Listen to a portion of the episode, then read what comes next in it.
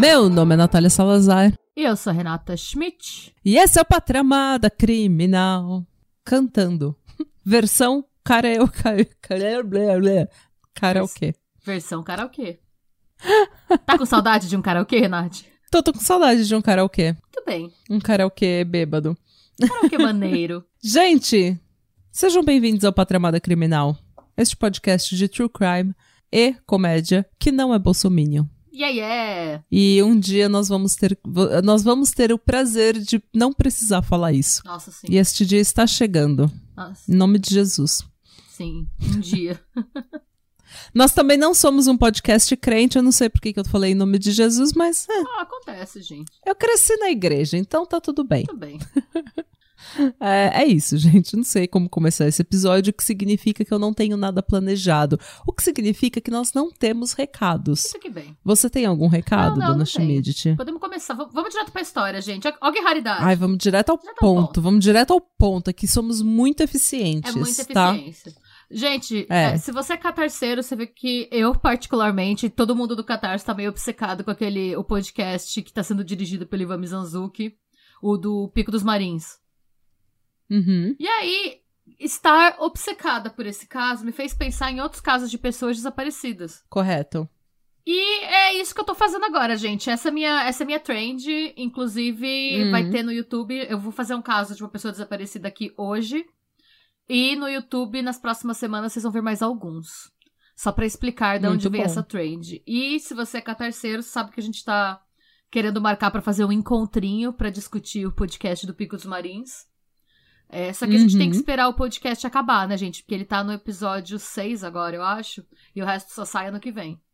E tá. Ah, tá. Então a gente precisa realmente A esperar. gente tinha que esperar até ano que vem pra fazer um encontrinho, mas vai rolar. Uhum. E a gente não, re- não é publi, tá, gente? A gente, infelizmente, não recebeu nada da Globoplay pra divulgar isso. É só um comentário mesmo. Não, mas Globoplay, liga pra É. gente se você quiser. Não foi Uma publi, mas- fazemos é, mas também. poderia ser. wink, wink. Poderia ser. É, nos note, Globoplay. É. Nos note. É. Esse podia ser eu e você, Globo. Podia, podíamos ser nós. e vamos falar do- da triste história de Tânia Akash. Minhas fontes. É, o canal do YouTube que chama Merc, Merc Docs. Uhum. o Crime Museum, o Grunge.com, o site do governo dos Estados Unidos e um, um perfil no Instagram, gente. Mas a gente vai falar disso depois. Oh. A Tânia Nicole Cash, ela nasceu em 14 de outubro de 1981, na cidade de Elizabeth, Pensilvânia. A nossa história começa em 95, quando ela tinha 13 anos, Uhum. e ela morava no mesmo lugar com o pai e a madrasta. Era uma relação bem difícil. Muita treta, muita treta com a madrasta, muita treta com o pai. Era uma família bem complicada. Uhum. Nessa fase, ela estudava na Cornell Middle School. E por conta de todos esses problemas da, com, com a família, ela tava constantemente chorando. Eu tô rindo de desgosto, porque eu acho que quem já teve problemas familiares assim, é, sabe, quando Sim. você é adolescente, tudo já é motivo pra você ficar angustiado. E quando Sim. a sua família não é estável, é pior, assim. Então, eu entendo muito a forma como ela se sentia. Uhum. E num, desse- é, num desses dias em que ela tava indo chorar no banheiro, ela é parada pelo segurança da escola. é, o nome dele é Thomas Rose. E ele pergunta por que, se tá tudo bem, por que, que ela tá chorando. Porque ela tá chorando assim, desesperada. Uhum. Me identifico. O, o Thomas Rose, na época, ele tinha 37 anos. Uhum. E no que ela fala que ela tá chorando por causa dos problemas em casa, os problemas com o pai, com a madrasta e tal, ele consolou ela e deu uns conselhos de como ela podia melhorar o clima na casa dela. E aí Uhum. começou a nascer uma amizade super bizarra. É, ok? É. Vocês já entenderam onde Uhum. isso vai dar, né, gente? É, não gostei.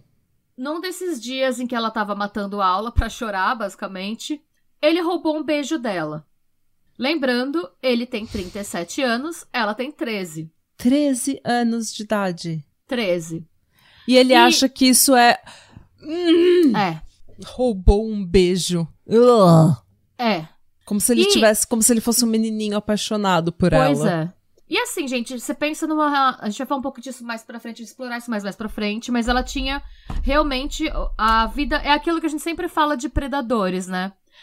Ele detectou uma pessoa que tinha explicitamente uma vida familiar muito difícil. Uhum. Então, ela obviamente tinha várias daddy issues e ela tava precisando de amor paterno e veio nesse mix ele ser mais velho e dar amor e atenção pra ela. Ela é uma criança. Ela se sentiu validada, se Ela- sentiu exato. ouvida, teve a atenção da figura paterna Exatamente. E a partir daí, ele e começou... ela não vai falar pra ninguém, porque ela não tem ninguém dentro de casa com quem ela possa conversar. Não, e ele deixou bem claro pra ela que se ela contasse pra alguém, ele seria demitido e eles não iam mais se ver. E era Claro. a, a única fonte de carinho de uma figura mais velha que ela tinha na vida dela naquele momento. Exato. E aí ele começou uma verdadeira campanha pra convencer ela a fugir da casa dos pais pra ir morar com ele. ah, muito que bom, filho. Uhum. E ainda assim, ela já foi bem sensata pra uma criança de 13 anos, porque no começo ela não vai. Ela fala que ela não quer ir, que ela não quer ir, que ela não quer ir. Até que no dia 10 de fevereiro de 96, ela tem uma briga muito feia com o pai dela. E aí ela arruma uma mala e sai de casa. Ela tinha 14 anos. Mano. É um bebê. E ela não volta. E no começo, o pai e a madrasta. Gente, aí você vê o nível de embustice dessa família, tá? Porque no começo o pai e a madrasta acharam que era, tipo, uma coisa que ela tava fazendo pra chamar atenção e nem não avisaram ninguém. Mano. Eles só foram chamar a polícia quando ela tava desaparecida tinha uma semana. Mano. Sua filha de 14 anos não tá em casa por uma semana. E daí que você pensa em chamar a polícia? 14 anos, se eu tivesse fora de casa sem falar pra minha mãe onde é que eu tava, por duas horas ela já tinha colocado o FBI nas minhas costas. Sim. Ela ia atrás de mim, ela É. mesma, pela cidade. Mano, para. É, pois é. E o problema é que, assim, os pais dela. Porque a polícia pergunta por que, que vocês não foram atrás. E os pais dela falam: ah, ela tá sempre fugindo. Eu não, eu não daria. A gente achou que ela ia voltar rápido, a gente não pensou em dar atenção. Uma semana, meu filho. Você não dá atenção por duas, três horas. Um dia que É. seja, vai, se você for um, um pai muito bosta, mas tipo, um dia, dois dias, três dias e nada da sua filha aparecer e você. Ah, tá tudo bem. Ela tem 14 anos, ela já sabe se virar. Pois é. Já tô puta já. Ah. E aí, a polícia é, procurou, varreu a cidade atrás dessa menina, nunca achou nada. Mas a busca da polícia nunca parou, o caso seguia aberto. Então, sempre que aparecia um corpo, a polícia ia procurar pra ver se era ela. Sempre que tinha algum serial killer, algum assassino na região, a polícia checava as vítimas pra ver se era ela. E não aparecia, e não aparecia, não aparecia. A impressão que dava também é que essa menina arrumou uma mala e sumiu no ar. Uhum. Até que, 10 anos depois, eu pus entre parênteses, caralho. 10 anos depois, caralho. Em 2006, uma mulher de 24 anos chamada Nikki Allen, ela entrou num, num mercadinho e disse pro dono que o nome dela era Tânia Kashi e que ela tinha sido mantida em cativeiro pelo Thomas Rose por 10 anos. Pois é, e agora a gente vai ficar, vai ficar sabendo o que aconteceu. Ah, eu não quero saber o que aconteceu. Ah. É, é, gente, ó, eu já quero dar um disclaimer. Como a Tânia tá viva, vive bem e é ativa nas redes sociais, eu vou, eu, eu vou me dar, esse, em respeito a ela, eu vou omitir alguns detalhes desnecessários. Tá. Ai. Porque eu acho que é o tipo de coisa que ela já, ela já tá querendo, ela tá bem hoje, ela tá querendo superar, e é o tipo de coisa que eu acho que ninguém quer ter revivida, mesmo que em outro idioma, sabe? Uhum. Mas eu vou falar o- tudo que é importante pra gente entender a história. Depois você conta pra mim os detalhes. Sim. Tá. É, gente, o Thomas, aquele homem de, na época, 38 anos, quando ela fugiu com Uhum. ele, ele morava com os pais e com um filho de um relacionamento anterior. Ele tem quase 40 anos, eles ele mora com os pais dele. Legal. Uhum. Ele conseguiu contrabandear ela pro quarto dele, no sótão. Sem que ninguém ficasse sabendo? E ninguém percebeu. Mano. Quer dizer, em teoria ninguém percebeu, né? A gente não sabe. Eu, eu me pergunto. Isso tá no meu roteiro, entre parênteses. Como raios ninguém percebeu? É, porque, tipo, eu imagino. Ou ele tinha pais muito ridiculamente estúpidos. Ou ele tinha aqueles pais que, tipo, ai, sei lá, é a namorada do Thomas, eu não vou nem me. Então, a gente vai chegar lá. Ah, ai. Porque assim, gente, hum. ela tinha 14 anos, ele tinha 38. Qualquer pessoa normal não, não vai achar a namorada dele, foda-se, né? E até porque provavelmente o filho dele tinha a idade dela. Mas assim, gente. Então, como é, qual que era a, a, a logística? Ela fazia as necessidades dela num balde. Hum, Ela era alimentada basicamente com sanduíche de pasta de amendoim e geleia. Que, ugh. em vez dele fazer um, ele fazia dois, ele comia um e levava um pra ela. Ele falava que ele ia comer no quarto. Oh. É, bananas e refrigerante da marca Feigo. Um parênteses, o Feigo é o refrigerante oficial dos Juggalos, os fãs da banda Insane Clown Pose. É só um parênteses. ok. Feigo é refrigerante de fruta bem doce, já coisa lá dos Estados Unidos. Uma Uhum. vez por semana, ele levava ela pro banheiro da casa no meio da madrugada pra tomar banho. Uma vez por semana. E aí tem uma aspas dela de como é que era, né? Ela fala: No começo eu estava bem. Eu achava que estava apaixonada e que meus sacrifícios eram prova desse amor por Tom. Logo, entretanto, a situação começou a se revelar como realmente era. E eu entendi o que de fato estava acontecendo. Depois de alguns dias, ela se ligou. Que ela tava sendo traficada. É, não, gente, depois, e assim, é, obviamente, depois de alguns dias, teve a primeira experiência sexual quando ela tinha 14 anos. Foi uma coisa extremamente traumática, porque ela tinha 14 anos, era um cara de 40. Mano. E ela implora pro Thomas deixar ela ir pra casa. E ela falou que ela tava com saudade da família. Uhum. E ele falava que. Ele negava, né? E falava que se por acaso ela fugisse, ele mataria a família dela porque ele sabia onde ela morava. Mano. E aí, o que, que ele também fez é, pra, é, pra família dele não perceber que ela tava lá? Ele obrigou ela a memorizar os azulejos do chão pra ela evitar pisar nos que rangessem e fizessem barulho. Sim. Cara. Ele ficava com ela andando de azulejo por azulejo pra ela decorar os que rangiam pra ela não pisar. Que ódio desse homem. É. Ela conta que ela passava o tempo lendo revista, ouvindo rádio. é, na- nas TVs e no rádio daqui dos anos 90, gente, tinha um buraquinho pra você colocar fone de ouvido. Uhum. E ela ouvia rádio e TV com fones de ouvido. O Thomas sempre deixou muito claro que se ela fizesse qualquer ruído e que se a família dele questionasse se tinha alguém na casa, ele ia matar ele e jogar o corpo fora. E ele falou: A minha família não viu eu trazendo você aqui pra dentro, eles não vão ver eu te tirando daqui. Gente, imagina o desespero dessa menina. Ela devia, tipo, peidar e ficar com um ataque de ansiedade, pra, porque ela não sabia se alguém tava do lado de fora do quarto e ouviu. Ela fala que ela vivia tão desesperada que ela chegou a escrever o próprio testamento. O testamento era tipo o nome dela, a identidade dela e o que Deus. aconteceu. E ela sempre deixava esse testamento no corpo dela, tipo no sutiã, na calcinha. Por quê? Porque ela tinha medo dele matar ela e ela queria que se ele matasse ela e jogasse o corpo fora, alguém pelo menos soubesse quem ela era. Gente, que desespero dessa criança. É uma criança É uma de criança. 14 anos. É- É uma coisa absurda, assim. E nisso, nesse tempo todo, ela tava sendo estuprada. Obviamente, né? Ah. É que aquilo é um mérito que eu não quero entrar muito, porque é uma coisa que, assim, é, a gente sabe o que aconteceu, a gente sabe que foi horrível, Uhum. não tinha, não tem nenhum detalhe do- dessa violência sexual, desse estupro que ela sofreu que seja pertinente pro caso, não é como se ele tivesse Não. kink bizarro. Eu só perguntei assim. porque tem muito, tem muito sequestrador que nem faz isso, né? Tem muito sequestrador que só gosta de manter a vítima pelo controle. Não, ela foi estuprada o tempo todo. Várias vezes. E ela conta que a pior parte daquilo tudo eram os feriados. E tem uma aspas dela. Eu passei quatro natais em um armário. E eu ouvia eles abrindo presentes, rindo e se divertindo. E eu me sentava lá e pensava em minha família. E pensava em outras pessoas no mundo e no que elas estavam fazendo naquele momento. E tudo Meu isso, é, com ela, ela estava distante 3 quilômetros da casa dela. Gente. É. Hum. É, e aí, nos anos 2000, quando ela fez 18 anos, o Thomas criou uma nova identidade pra ela, que era Nikki Allen, Uhum. e apresentou ela pros pais como a namorada dele, falando que ela ia mudar pra morar com eles. Ele tinha 42 anos, ela tinha 18. E os pais dele falaram, sounds good. Ok, É. filhinho. Uhum. E aí, a partir desse momento em que ela. e, é, imagina, ela ser apresentada oficialmente numa casa que ela já tá há quatro anos. Quatro. Gente, gente. Quatro anos morando num quarto. Quatro anos. É. Eu não consigo imaginar isso.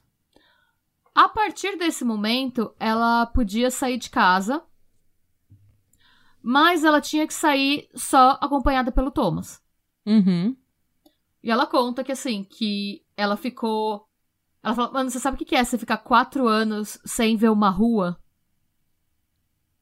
Tipo, sem ver um Gente. mercado, sem, sem saber o que tá acontecendo. Tipo, ela ela sabia o que tava acontecendo pela televisão Uhum. e pelo rádio, e era isso. E aí, em 2003, é, três anos depois, ela teve autorização pra sair sozinha, mas ela conta que ela passou por tantos anos de terror psicológico que ela achava que ninguém ia acreditar na história dela. Uhum. Não, eu entendo. E também existe, que nem um dos casos que a gente vai fazer, porque o pessoal tava, tá pedindo e eu já comecei a fazer o roteiro, é o da Colleen Stan, que ela ela podia sair de casa e ela não, ela não fugia do sequestrador dela, porque ele já tinha trabalhado tanto o psicológico dela, de que aquela era a vida dela, de que que ela simplesmente já seguia aquilo. É, Ele já tinha quebrado ela, qualquer é, identidade que ela tinha, qualquer vontade própria que ela tinha, ele já tinha conseguido quebrar aquilo dela. Então, para ela era melhor obedecer ele e ter uma vida entre aspas estável do que é, tentar fugir. Ela nem, nem passava mais pela cabeça dela. Ela simplesmente meio que aceitou que aquela era a vida dela por um tempo. A Natasha Campucci fala a mesma coisa. Eu acho que deve ser um fenômeno meio comum. Assim, Natasha Campucci, Ah. ela é uma menina alemã, gente. Pra quem não sabe, ela ficou. Ela foi sequestrada por muitos anos também. E ela fala que nos últimos anos ela andava pela casa, assim. Sim.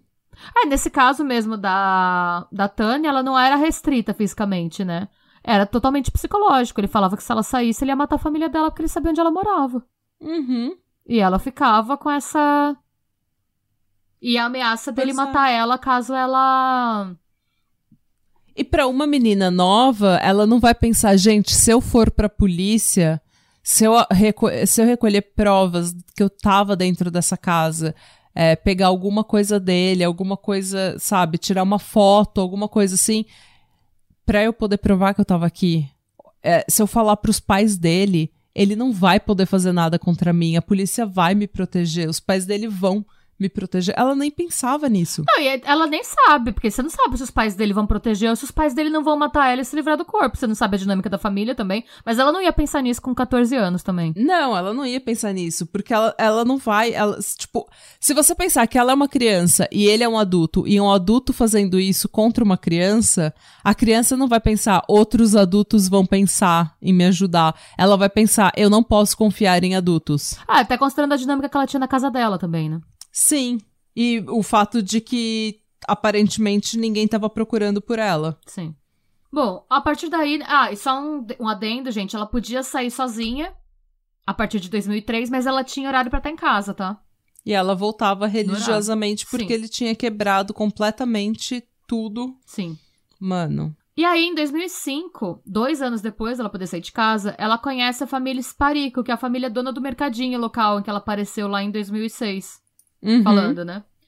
E ela começou a fazer amizade com o casal. Sabe, conversa aqui, dá um oi no caixa. E ela fala que era, tipo, uma das únicas coisas que ela tinha, tipo, coragem de fazer. Era ir no mercadinho Uhum. local comprar alguma coisa pra comer. Uhum. E depois bater papo, né? E ela fala que ela tava tão, tipo, quebrada que levou oito meses pra ela ter coragem de contar a identidade deles pra ela. A identidade dele, Desculpa, dela a pra identidade ele. dela. é, levou oito meses pra ela ter coragem de contar a identidade dela pra eles. E o que, que ela Mano. fez? É, em março só de 2006, né? Ela chegou pro dono, o Joe Sparico. Ela falou que ela tava morrendo de medo dele não acreditar nela. Então, o que, que ela disse? Se você for num site de crianças desaparecidas, você vai ver uma foto minha lá. Uhum. E ela falou o nome dela. Ela falou: você pode ligar e perguntar por uma Tânia Kat e eles vão te, te- eles vão te falar quem eu sou. E ele Uhum. ligou pra linha direta do Centro de Crianças Desaparecidas e ele foi informado de que existia sim uma Tânia Kat que estava desaparecida há 10 anos. Dez anos. 10 anos.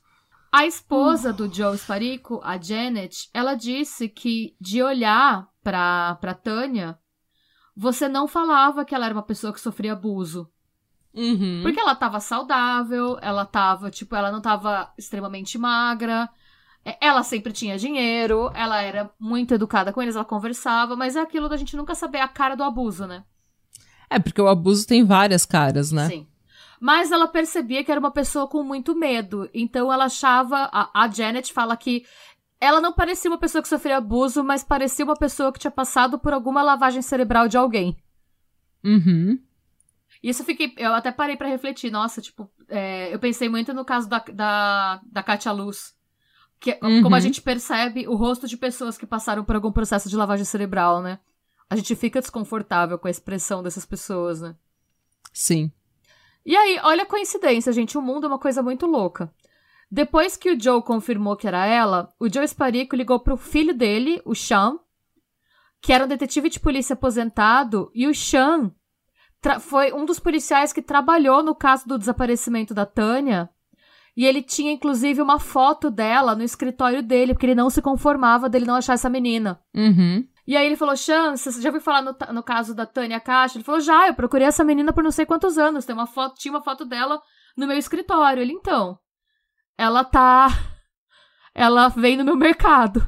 E aí eles marcaram um encontro do Chan com a. Isso tudo é a, é a 3 quilômetros da casa dela. É, a 3 km da casa dela. Mano.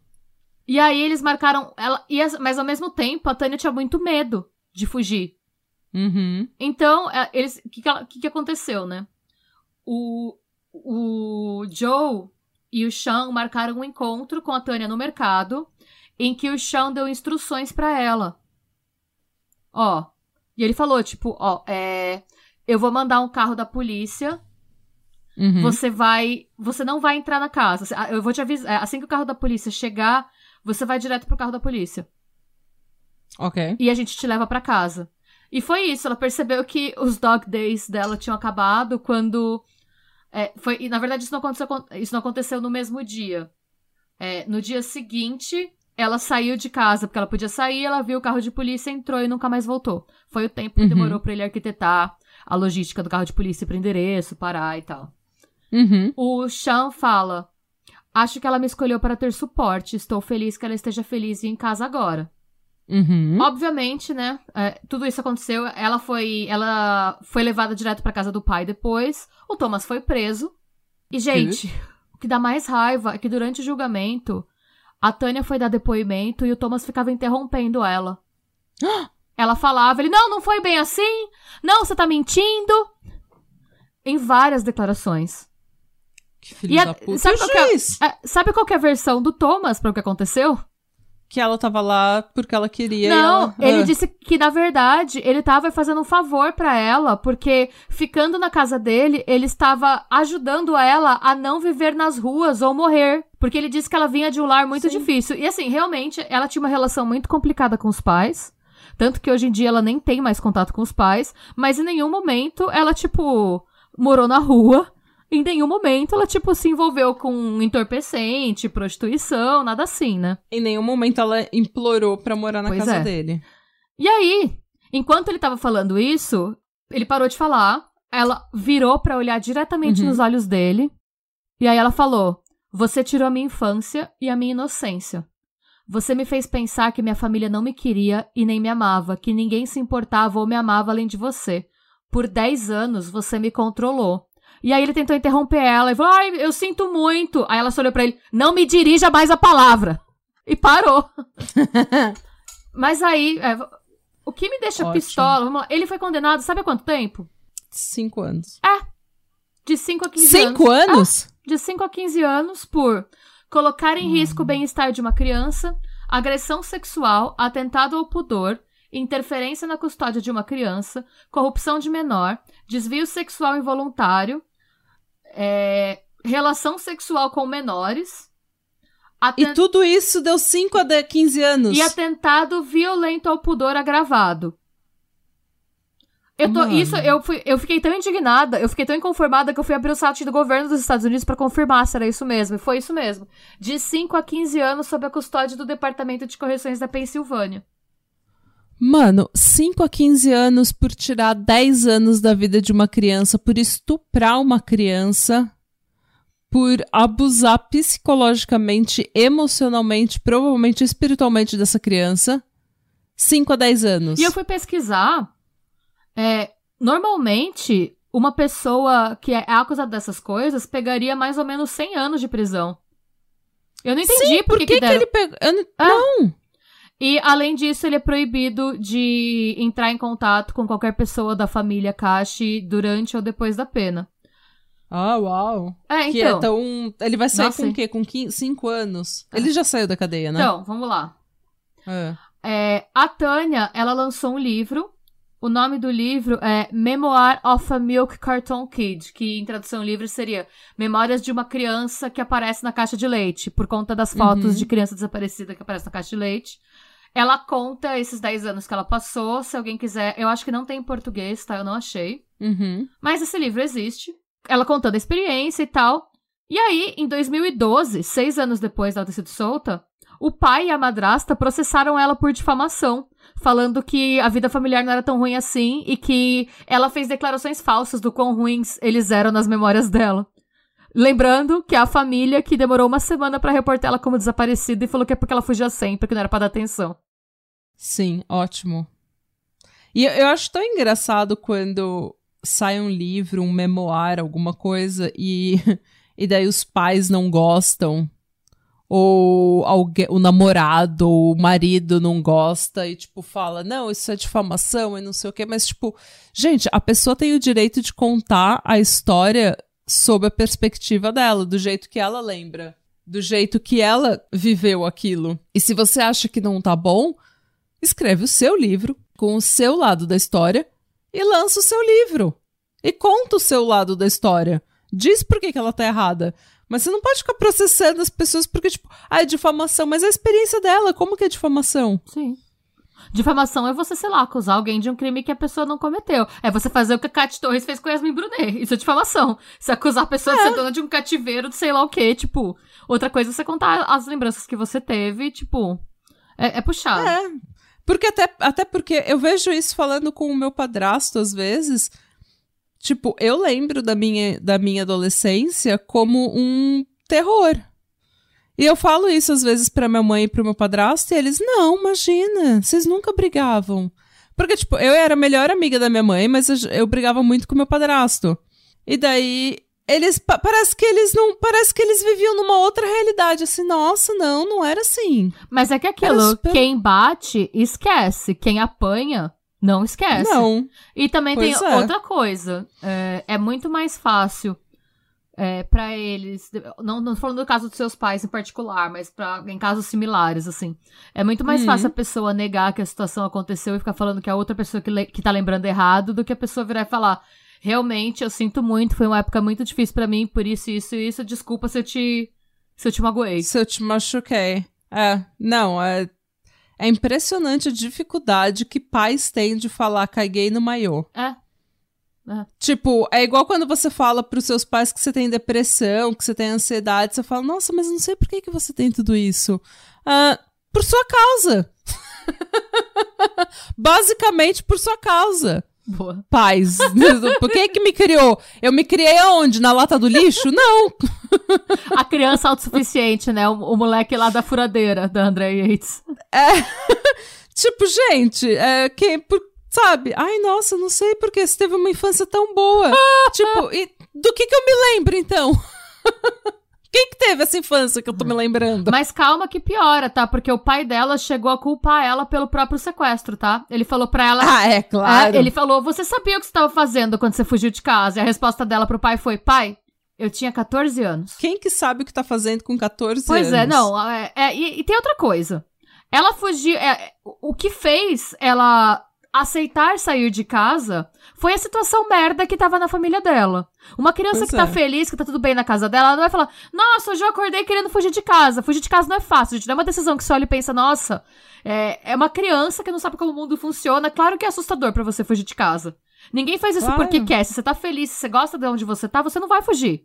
Não, e tipo, 100% das crianças já levaram uma bronca, uns tapinha da mãe e do pai e falaram: vou fugir dessa casa. E daí foram ver TV na sala, confortável, e, e nunca fugiram de casa. Por quê? Porque sabe que não era uma, era uma ofensa vazia, não era uma. Era uma ameaça vazia, que não, nunca outra, ia acontecer. Outra coisa, ela conheceu esse pedófilo porque ela vivia chorando porque a situação da casa dela era uma merda. Pois ela é. conheceu ele por sair Uf. pra chorar no banheiro. E ele ainda tem a pachorra de falar que a culpa foi dela. A situação dela tava tão ruim que ela, ela foi um alvo fácil para um predador. Exatamente. Ela o seu trabalho é, como é... pai é proteger a sua filha de predadores. O seu trabalho como pai é criar um ambiente bom o suficiente para que a sua filha cresça e se desenvolva bem, para que ela saiba reconhecer perigos e não entrar em perigo. O que, que ela fez? Ela não reconheceu perigo, ela entrou em perigo e foi tudo culpa sua, porque você não ensinou, você criou um ambiente hostil dentro de casa, você afastou a sua filha da família e você nunca ensinou para ela quais seriam as red flags que ela devia evitar. Fiquei alterada. Não, mas é isso mesmo. E ainda vem falar que a culpa é dela? Você sabia o que estava fazendo? Ah, vai a merda, meu senhor. 14 anos, ah, pois vai é. tomar no meio do seu cu, arrombado, é. filho da puta do caralho. Pois é. Filho Gente... de uma porra azeda do cacete. Olha, às vezes eu fico com esse. Às vezes eu tento ser legal com um homem nesse podcast, mas tem outros episódios que eu fico com raiva. Esses pais que acham que, tipo, que você pode simplesmente jogar sua filha nas mãos de um predador e daí falar, nossa, ela sabia o que ela tá fazendo. Nossa, não, a culpa é dela, nossa. Eu fico triste Nem porque... era tão ruim assim. É, o policial que nunca viu ela pessoalmente ficou mais impactado. Tipo, é, é, ela moveu mais a vida de um cara que nunca tinha nem visto ela do que do próprio pai, né? Porque quem nunca desistiu foi o policial que lembrou assim que o pai dele comentou que a menina tava lá, né? Sim. Então, assim, eu acho Mano. isso muito triste. É. E aí, em 8 de fevereiro de 2022, ela fez o, a seguinte postagem no Instagram dela. Infelizmente, Thomas Rose sai hoje da prisão. um dia que eu temo há muitos anos. Ele já está registrado como criminoso sexual na Pensilvânia. Aqui estão todas as suas informações, seu endereço e suas fotos. Por favor, compartilhem. A gente vai compartilhar nas nossas redes sociais, porque a gente, até porque a gente tem ouvinte que mora nos Estados Unidos e assim, é um criminoso sexual que manteve uma pessoa em cativeiro por 10 anos que tá solto, gente. Eu acho que é uma informação de utilidade pública. Apesar disso, hoje a Tânia tá bem, ela casou. É, ela não uhum. tem filhos, mas você vê é, pelo Instagram dela, que é aberto e tal, que ela está vivendo sua melhor vida, ela viaja, ela tem tatuagens maneiras, ela Eu tô vendo moto. o Instagram é... dela. ela, ela conseguiu dar a volta por cima, gente, apesar de tudo que aconteceu, né? Uhum. E essa é a história. E apesar de... da família escrota que ela teve. Pois é. E essa é a história da Tânia Caixa, gente. É meio curtinha, mas é uma pessoa desaparecida que reapareceu 10 anos depois. Então, assim, pensando no, no caso do Pico dos Marins, que foi o que me levou a pesquisar pessoas que desapareceram e voltaram, a gente nunca sabe, né? Nada é uhum. é impossível tendo em vista esse tipo de história. Sim. E eu acho que ela sobreviver. Gente, ela sobreviver e ter feito a vida dela de novo, sabe? Sorrindo, fazendo tatuagem, viajando, se divertindo, vivendo tudo que ela não viveu naqueles 10 anos. E ainda brigar por justiça, pela justiça, por pela história dela, eu acho louvável isso. Ah, e claro que assim, a gente não pode julgar a vida de uma pessoa pelas redes sociais, né? Mas se você vê o Instagram dela, você não fala que ela. Ela não, ela não menciona isso, tirando o post que ela faz, porque, obviamente, o cara foi solto. E é o tipo de uhum. coisa que uhum. tem que divulgar mesmo, a utilidade pública. Ela tá. Uhum. Você percebe que ela tá muito ocupada vivendo, em vez de ficar, tipo. Sei lá, ela teria todo o direito de ficar deprimidíssima, de não querer sair de casa e tal. Não parece ser o caso, né? Parece que ela tá vivendo e vivendo muito bem, assim. Uhum. E eu espero realmente que ela esteja, tá com a família dela, vivendo bem, sendo feliz, fazendo dancinha no TikTok. Eu adoro. Gosto mesmo. E é isso, gente. Adorei. É, estamos. É, foi, curtinho, né? Mas é, achei. Eu não, eu não quis detalhar muito o que aconteceu com ela, porque ela tá aí, tá. Tá viva, tá bem, tá vivendo, e é assim que a gente precisa lembrar dela. Ah, deixa. O importante é a gente saber é, divulgar o rosto desse homem pra todo mundo na área saber quem ele é. Sim. homem escroto nojento. E tinha que divulgar foto do pai dela também, que é um escroto nojento. Mas isso eu também achei louvável. Ela não fala do. Você não vê. É, se, eu fiquei sabendo do, do, pai por uma entrevista que ela deu para falar depois do processo. Mas uhum. ela. ela é, é, eu acho que ela conseguiu, tipo, a elevação espiritual de, tipo, só não falar mais nele. Como se ele não existisse na vida dela. O que eu acho que é ótimo Perfeito. mesmo. Hum. Porque agora ela pode ter uma família, ela pode é, ter uma super vida e ele não tem nem crédito, nem participação nenhuma na vida dela. Exatamente. E essa, essa é a maior punição, né? Essa é real. E é isso, Adorei. jovens. Ó, sejam Muito bons. Bom.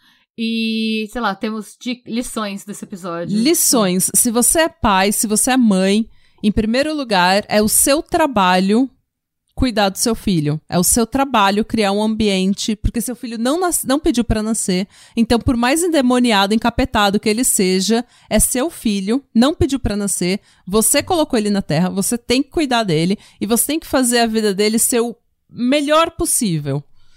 Então, não crie um ambiente hostil para colocar o seu filho, sabe, numa situação em que ele queira fugir, em que ele queira sair de casa, em que ele queira ficar com outras pessoas, sabe? Namorar um homem de 37 anos porque tá desesperado por atenção de um adulto. Então, crie seu filho num ambiente saudável. E se você não tem um ambiente saudável, crie uma relação saudável com seu filho para ele poder confiar em você no meio dessa situação difícil que vocês passam. E é isso. E eu fico brava porque eu fico brava com um pai que não cuida do filho. É, se você quer ter um filho, gente, não seja negligente. é isso. Eu fico extremamente estressada com esse tipo de coisa.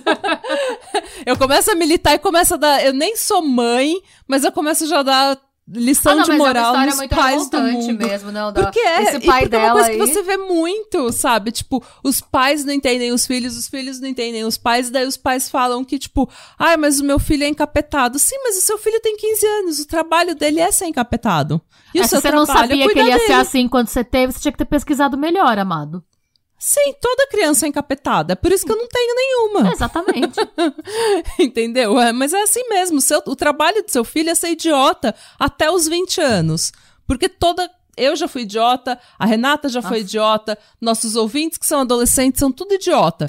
Não é culpa de vocês. Todo mundo que é novo faz besteira, é encapetado, é idiota, faz merda. Sim, é não tem vida. as emoções, é, é, é, é da vida. É, você tem que fazer merda quando você é jovem, assim, pra quando você crescer você não fazer mais. Se você não faz quando você é jovem, você vai fazer quando você estiver na meia idade e aí vai dar ruim.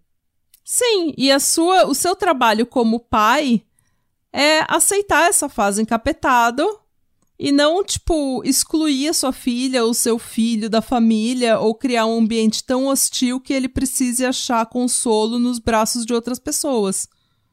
Que normalmente vão ser predadores. Sim. Tenho dito. E é isso. E começa essa a é semana a com essa. começa a semana com essa bronca já. Já dou bronca. é isso, gente. Beijos. Beijos. Obrigada pela sua audiência e boa semana. Yeah, yeah. Militei já. Fiquei revoltada, pressão subiu, pressão da velha subiu.